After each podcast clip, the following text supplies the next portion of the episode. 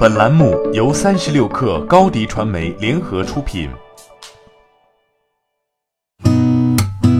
八点一刻，听互联网圈的新鲜事儿。今天是二零一九年六月六号，星期四。您好，我是金盛。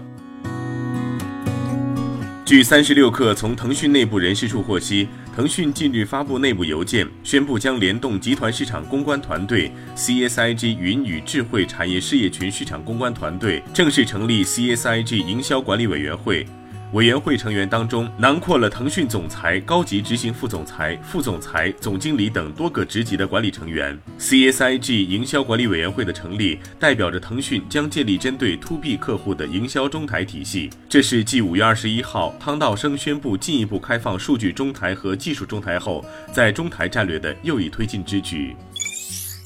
三十六氪独家获悉，百度昨天发布内部信，宣布何俊杰加盟百度任副总裁，负责集团投资并购部、战略投资管理部。何俊杰也是百度近期对外宣布的人事变动中第一位从外部引进的高管，这也符合百度从今年以来推进的高管年轻化策略。饿了么旗下即时物流平台蜂鸟品牌昨天宣布独立，正式升级为蜂鸟集配。阿里巴巴集团合伙人、阿里巴巴本地生活服务公司总裁王磊表示，蜂鸟的全面升级标志着本地即时配送行业的新一轮变革开始。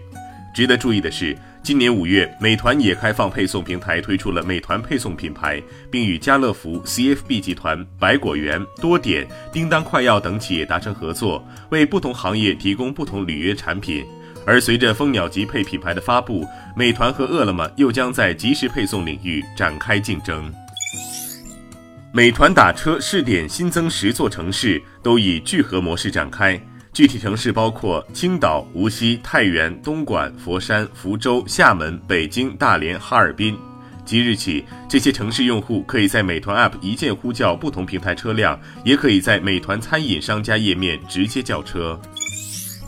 京东大数据显示，六幺八期间，端午节肉粽最畅销，咸粽子销量是甜粽子的三点六倍。以水果馅儿为主的冰粽、茶粽、水晶粽以及小龙虾粽、腊肠粽等新口味粽子的销量增长明显。从全国各地的口味偏好来看，江西、浙江、重庆、安徽、贵州等地消费者更爱吃咸粽子；陕西、辽宁、山西、天津、黑龙江等地消费者购买甜粽子的比例较高；天津、北京、广东、山东、吉林等地消费者购买新口味粽子的比例更高。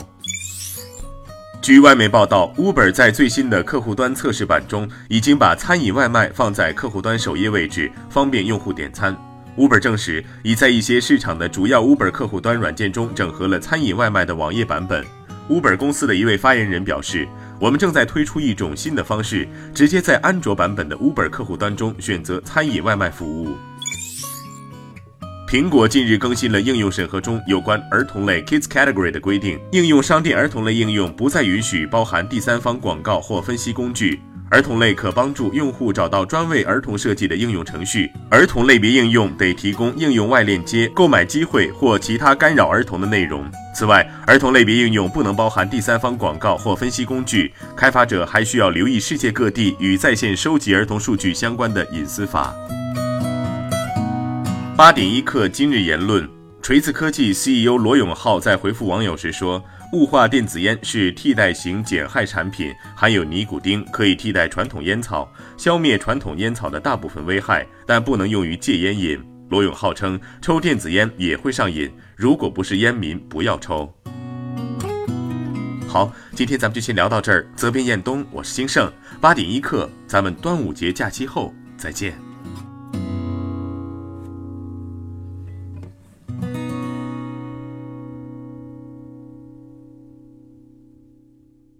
欢迎添加小课微信，微信 ID 是 s u p e r 三六 k 二 super 三十六课，